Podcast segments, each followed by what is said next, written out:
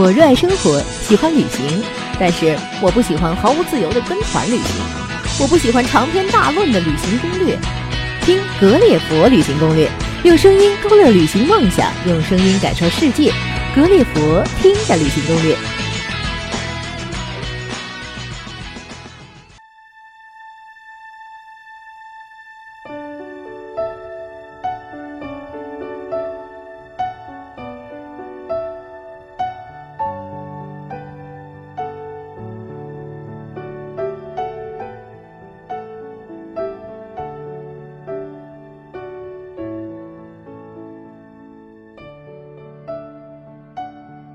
在西奥珀斯旅行啊，一切都仿佛融合的那么自然。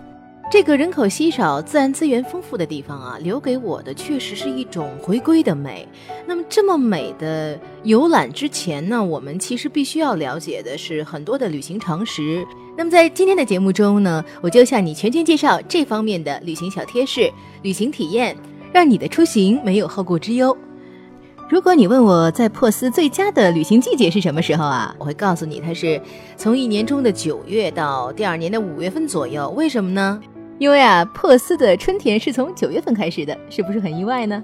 珀斯呢，四季分明，气候宜人。它的夏天呢，是从每年的十二月到来年的二月，三月至五月呢，反而是它的秋天了。那么六月到八月自然就是冬天。所以说，它的春天呢，是从每年的九月份开始到十一月。啊，短短的三个月当中，这种是典型的地中海气候，真的与我们这边的气候太不一样了，可以说是正好相反的。它的夏季同样是炎热干燥的，炎热干燥，我觉得还是比这个又湿又潮来的好一些哈。相反呢，它的冬天呢就比较的温和多雨，晴朗的冬天呢，它阳光普照的时候呢，一般都不是太冷。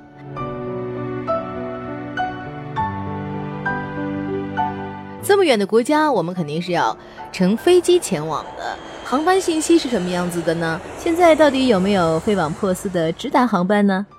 非常高兴的告诉你是有的，它是南方航空的广州开往珀斯的航班，飞行时间呢是在八个小时十五分钟左右，航班号告诉你是 CZ 三幺九。另外呢，除去这个直飞的航班呢，还有像新航和国泰航空的飞机啊，也是非常不错的。新航的航班呢是需要从这个新加坡转机，再飞到澳洲珀斯；国泰呢是从香港转机，再飞到澳洲珀斯的。经过了八个小时的飞行啊，我们终于抵达了珀斯机场。那么，珀斯机场的航站楼又是如何划分的呢？这个地方呢，确实稍微有一点点的复杂啊。珀斯机场呢有四个航站楼，分别是 T 一国际航班、T 二 Tiger 航班、T 三、T 四其他澳洲国内航班。但是呢，它这个 T 一二和 T 三四呢，并不是在一起的啊。它们之间的距离呢，大概有十一公里，还是不算太近。如果您是降落在 T 三、T 四，那么恭喜您，您可以乘坐 taxi 机场大巴，还有这个普通公交进市区。那如果您是降落在这个 T 一或 T 二航站楼呢，您是只能选择 taxi，或者您乘坐机场专门的一个车，叫做 Terminal Shuttle Bus，去到 T 三。这个车呢是每十五到二十分钟一班，车程大概十五分钟。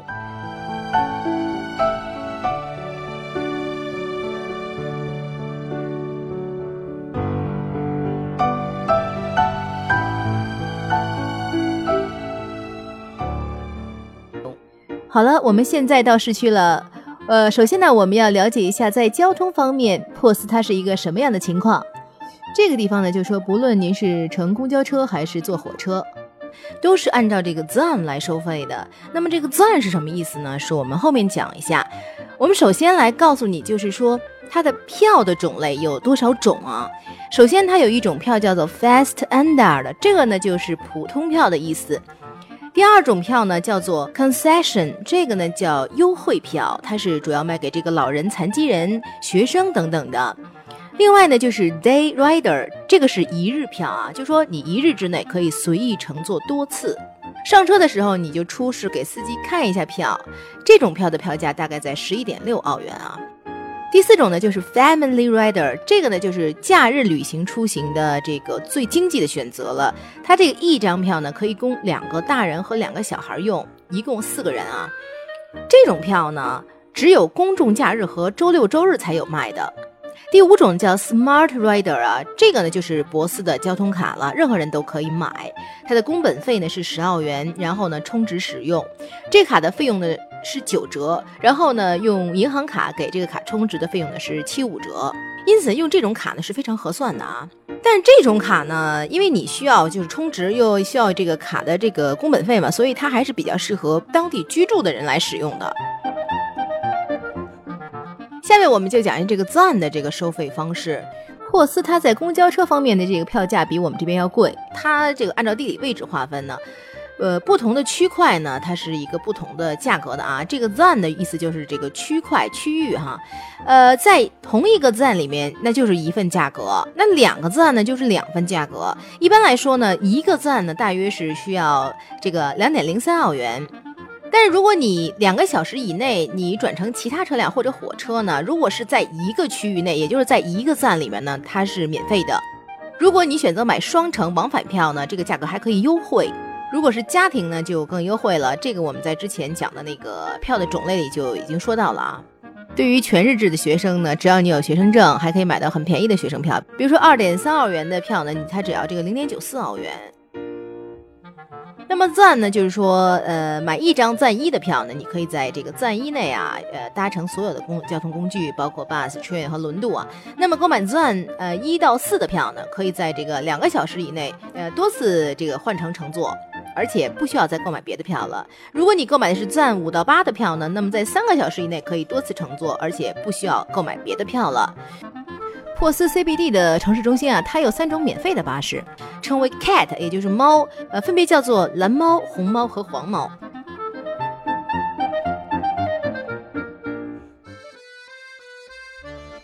好了，我们现在了解珀斯的交通了，又这个进行过了景点的一个游览了，那么我们就要血拼购物了啊！在珀斯到底都适合买些什么样的东西呢？其实呢，就是保健品，因为这里的保健品呢，堪称是世界一流的。你可以查一下这个澳洲代购啊，基本上这个澳洲的代购呢，都是什么奶粉啊、保健品啊，比如说 Pau Pau 的这个木瓜膏，还有深海鱼油、液体胶原蛋白、蜂胶，哎，这些东西。既然你来了珀斯，就不要错过这些世界一流的保健品。不过我不推荐你在超市购买啊，我向您推荐一个店铺呢，它是在这个贝珀斯六零零六菲茨杰拉德街的四百一十二号，它的店名呢叫 Chemist Warehouse。营业时间呢是早九点到晚九点，你可以去看一下。另外呢，珀斯比较有名的就是弗里曼特尔市场了 （Fremantle Market） 啊。这个市场你要是想过去的话呢，你就在这个弗雷曼特火车站啊，有免费的 bus 可以去到这里。呃，但是它只有周五、周六、周日才开放的。这个市场里面，我觉得它比较值得入手的东西就是各种花香和水果味儿的手工肥皂，还有一些儿童的毛绒玩具、T 恤。各种皮质的钱包等等，呃，其中这个钱包里面还有袋鼠皮的，你可以挑一挑。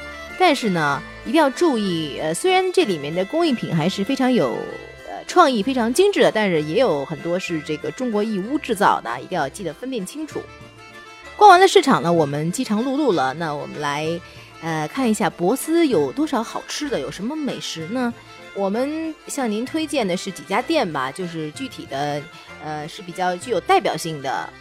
首先呢，我向您推荐就是，呃，首屈一指被这个澳洲民众啊选取为第一的鱼和薯条 （Fish and Chips）。它这里面呢，就是你点一份最基本的这个鱼跟薯条的一个套餐，大概在十澳元以内，然后饮料大概在十五澳元。呃，具体为什么它是澳洲民选第一的食品呢？那也就是有待于您亲自去考证了，肯定是，呃，物超所值。那么下面一个推荐的店铺呢，叫做 Chocolate Turret Central。这个店呢，它也是无数的旅游锦囊里、旅游这个攻略里面推荐您的一家店。它的招牌就是油条沾巧克力，花费呢是八点九澳元。再来呢就是糕饼店 Corica。这家店呢，它是有着几十年历史的糕饼店。它的地点呢是坐落在非常文艺的 North Bridge 区，也就是北桥区。其中呢是有闻名世界的博斯著名的苹果派。哎，这种苹果派就有超大的一长块，呃，大概需要的是二十多澳元啊。这个 Corica 的具体地理位置呢是在北桥六零零三香港仔街一百零六号。需要注意的是呢，这家店呢是只有周六上午开，周日休息。晚上呢，又对不起是不开门的，除了酒吧啊，其他都不开门。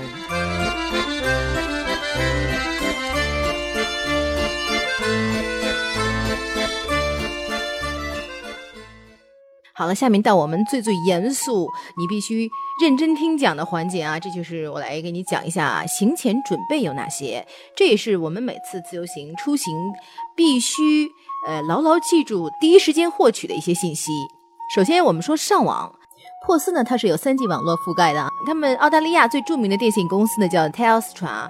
这个公司的信号是最好的，像麦当劳，还有一些咖啡店，还有大商场里面都提供免费的 WiFi，但是它偏远地区的这个网络信号是不太好的。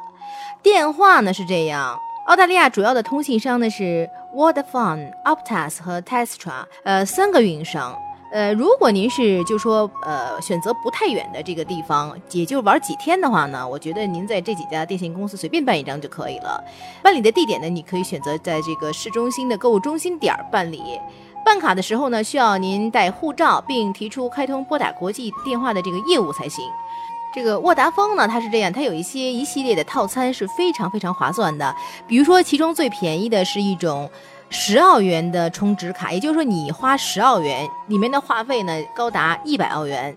如果是您花三十五澳元呢，您将得到这个四百五十元的澳元话费。呃，像这个十元呢，就是有效期是七天。这种卡呢，就适合这个通话不算太多，哎，短期旅行的旅行者。另外，这个公司 Optus 公司呢，它是针对澳洲境内推出了两澳元卡，然后呢，充值以后每天收你两澳元。这种卡呢，是可以无限制拨打澳大利亚境内的电话和发短信的，每天呢还有五百兆的上网流量呢。货币方面啊，在珀斯机场或市中心呢，都可以兑换货币。那么这个最大的两家呢是这个 Travelex 和 Amex 这两家了，它的兑换的汇率呢都是按即时汇率来换的。珀斯它市中心不算太大的，每个兑换点之间其实离得不算太远。如果你有时间呢，可以多走几家比比看一看。另外呢，银行也提供兑换货币的服务。兑换货币的时候呢，你要凭护照，并且缴纳手续费。拿到钱以后呢，一定要当面点清，确认无误再离去。现在一些邮局也设有这个 N Max 柜台了，是提供这个货币兑换业务。关于银联卡消费，呃，提款这个问题呢，是我们中国人非常关心的一个话题。那么在这个博斯呢，关于银联卡的使用呢，是有以下呃几个需要您注意的。第一个就是澳大利亚国家银行 NAB，它这里面所有的提款机都支持银联卡的提现或者余额查询。另外一种提款机叫做这个 Cash Card，这种提款机它也是支持银联卡。但会收取两澳元的手续费，有些出租车上也可以使用银联卡付款的。有银联标志的这个 EFT POS 机上呢，也是可以用银联消费的。很多银行的 ATM 机上都有中文指示啊。消费或者是提取澳元的时候呢，消费金额将自动转成人民币计入卡内。这个 Cash Card 的提款机呢，也是支持银联卡。珀斯大部分商店、饭店啊都可以刷卡的，只有一些个别的小餐厅是必须付现金的。但这种情况下呢，餐厅都会在门口标出这个 cash only 的提示，你要看清楚，凡是 cash only 这样的一个英文提示，就说明它只能付现金。澳大利亚几乎所有的地方，它都是可以刷那个呃 Visa 卡和这个 Mastercard，也就是万事达卡的。有一些地方它不接受这个 American Express 美国运通卡，有的店里是规定低于十澳元刷卡的话呢，你就要交一些手续费了。另外，珀斯它具有万能超市之说，什么意思？就是说它有这个两家最大的超市是 Kels 和这个 Woolworths。那么这两家呢都有这个自助结账机啊，这种机器它也是这个有提现金这样的功能的，就跟那个 ATM 机差不多，而且不收手续费。如果说您真的没有找到 ATM 机来这个提款的话呢，周围正好有这两家超市，一个叫 c o l s C O L E S 和 w o l w o r t h 也就是 W O O L，然后 W O R T H S，哎，这样两家店的话呢。呃，你也可以取钱的哦。另外，邮局、超市和一些比较正规的地方呢，在用卡结账的时候，都会问你是否要提一些现金。如果您正好需要的话呢，这也是一个不错的选择。珀斯使用的插头啊，这方面你是不用担心的，它就是国标的三孔插头，一般就是三斜的这种，和中国的扁三芯是一样的啊。电压是二百四十伏，一般的国内的电器，呃都可以用，但是呢，你需要带插线板，因为很多电器它是两个头的，它那边是三个头的插座。如果你的电器本身就是三头的，那么你就直接用；如果是两头，就接在这个接线板上。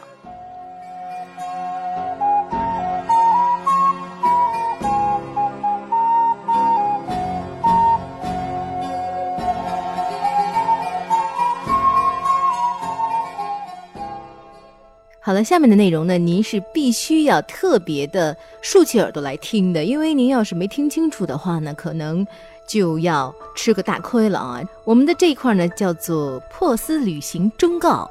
首先呢，第一条忠告就是进入澳大利亚境内啊，如果您的行李中是携带了食品啦，或者动植物制品啦，或者药品这些东西呢，你一定要先做申报的。也就是说，在入境卡上填写，如果您做了不实申报被查出来呢，那你就会被罚款，并且要支付巨额罚款，并且受到起诉了。那么第二条忠告就是，澳大利亚的治安呢，其实还是可以的，像被偷啊、被抢啊，基本上应该是小概率事件啊。不过呢，我觉得您还是多加防备，因为他们那边城市晚上的治安不是太好。如果天黑之后出行呢，要两三个人结伴同行。尽量还是避免去一些偏僻的地方。第三条忠告就是，乘坐公交车记得备好零钱，因为公交车上面呀，大额面值的这个纸币呢，它是不给你找零的。那么第四条忠告就是在澳大利亚搭乘公车呀。有的时候咱们不能只在车站等，一定要在公车经过车站时候向他招手，不然司机可能不会停车的。呃，下车也是，就说你下车的时候要记得按铃，表示你要下车了。如果不按铃呢，司机也会认为没有人下车，也是不会停的。第五条忠告就是，澳大利亚很多的餐厅、咖啡厅和酒店啊，这些公共场所是全部禁烟的。如果您是烟民，你一定要记得去室外抽烟。那么第六条忠告呢，就是，呃，澳大利亚很多地方都是阳光海滩而闻名的啊，所以说防晒霜是必需品，必须要带的，因为特别容易被晒伤。第七条呢，就是在澳大利亚机场这个海关控制区域内是禁止使用手机、相机和摄像机等设备的。第八条忠告呢，就是在一般情况下呀，是不允许在外面喝酒的，甚至不可以拿着裸露的酒，哎，这个酒必须有不透明的包装。那么我们知道，我们到一个不同的国家来讲，可能它每个国家都有它不同的风俗禁忌这些东西。呃，如果您是因为自己没有做好这个事前准备啊，比较在知识上比较短缺呢，可能就会触及到当地人的一些禁忌。那么这个也是非常不开心的事情。首先来说，这个澳大利亚人呢，真的他们都每个人都拥有比较大的这个生存空间啊，像居住空间啊，还有这个活动空间。博斯人就更是如此了，呃，所以说在这样的一种环境下呢，这个博斯人他特别不喜欢别人碰触他的身体啦，或者你可能跟他一个无意的身体接触，他们认为这样的接触都是极其不礼貌的行为。呃，你像一般人也都是。特别的这个懂礼貌的，比如说在购物和这个存款或者等车的时候需要排队的时候，他们一定是非常严格的遵守这个规矩的。他们都是可以做到非常耐心的在等待，秩序井然啊。中国人可能到那边就要需要特别的注意这一点。还有就是一点，我觉得特别要提醒您，就是我们中国人特别喜欢逗小孩儿，对吧？觉得那个小孩子很可爱，就过去摸两把。嗯，中国人可能认为这是一种。哎，对人的友好和慈爱啊，那么其实你到了澳洲的话，一定要记住，不要随便去抚摸别人的小孩的头部，或者是呃跟他发生其他的身体接触。如果你真的喜欢这个小孩子，你必须要经过这个小孩子的家长的同意才可以这样做，因为否则的话呢，可能他们会误认为你是有这个骚扰的嫌疑。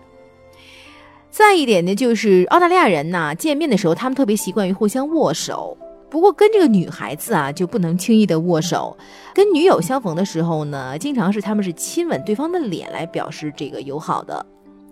另外呢，澳大利亚的这个土著居民呢，都是比较保守的，他们不太喜欢游客给他们拍照。哎，如果您是贸然偷拍，哎，他们又会误以为您有这个不良的目的。那么，另外就是很多场所都是标着禁止拍照这个标志的，在这种标志下，您一定要记住不能够拍照。再一点就是，呃，如果是开车的时候，或者是你坐这个小型汽车的时候，澳大利亚是这样规定的：如果您不不系安全带，那是属于绝对的违法行为。哎，包括小孩子也必须要遵守这个，必须要系安全带的。另外还有一点就是，澳大利亚人特别不喜欢兔子，他们对兔子特别的忌讳，他们认为啊，这个兔子呢是一种不吉利的动物，人们看到它就会倒霉。下面讲一下这个小费方面呢，这也是我们出行到那个欧洲、澳洲这些国家特别关心的一个话题，就是，呃，其实澳大利亚它的服务行业是不会强制小费的，他们没有硬性的规定，但是呢，在某些情况下，你还是要酌情给予一些小费的，比如说像这个私人点菜用餐的时候，呃，一般是收这个餐费的百分之十，还有像他们为您搬运了行李的话呢，那就一件行李收一澳币，房间清洁了收两澳币。导游司机方面呢，是每人每日承担六澳币。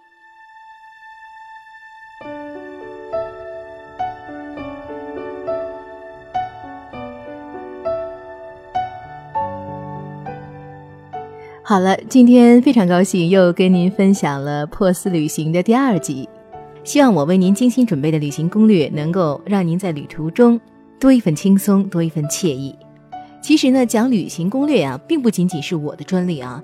如果您也是旅行达人，并且喜欢分享，欢迎您也拿起您的笔，给我们描绘一段您旅途中的有趣的事情啦，或者感悟啦，或者是一段特别难忘的经历。您的稿件一经采用呢，不仅可以获得稿酬，我们还会在声音攻略中为您署名，让格列佛的听友啊分享您的旅行体验。您呢，同时也成为了格列佛的大名人了。当然了，如果您特别喜欢播音，那您就是我们要找的那个人。欢迎您通过微信给我们留言。您可以在微信公众号中搜索“格列佛听的旅行攻略”，我们就在那儿等您。旅行的路上听格列佛，格列佛听的旅行攻略。今天我们旅游的城市叫做珀斯，这座澳大利亚最灿烂的城市，阳光明媚。可以媲美南法蔚蓝海岸的浪漫风景，难怪它被世界各地的旅游者称为“太阳城”和“空气城”。除了有现代化的高楼大厦，它同时还具有澳洲式的独特的淳朴和别具一格的乡野风情。珀斯这座城市，我相信只要您去过，您都会被这座位于天鹅河畔的美丽城市所深深吸引。珀斯在等着您。好了，我们今天的节目就到这里了，我们下次再见，拜拜。